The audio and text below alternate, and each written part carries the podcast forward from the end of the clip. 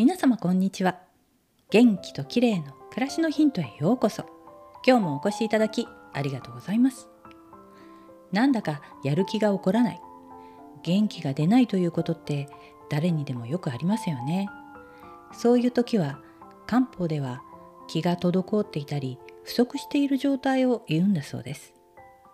気って何なんでしょうね。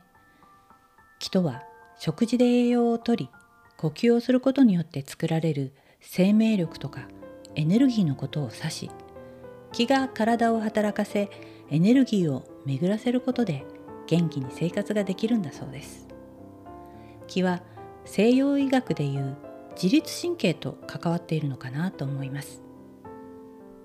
気が乱れる原因というのは何かというとストレスや心身の疲労なんですね。あとは生活習慣の乱れなど。気が滞っていると感じたらとにかくリラックスして休息する時間を作るのが大切なんです。軽い運動やストレッチ散歩などを行って深呼吸をするのが効果的だと言います。そしておすすめは瞑想です。短い時間でも呼吸に意識を向けて瞑想をすると心が休まりエネルギーが養われます。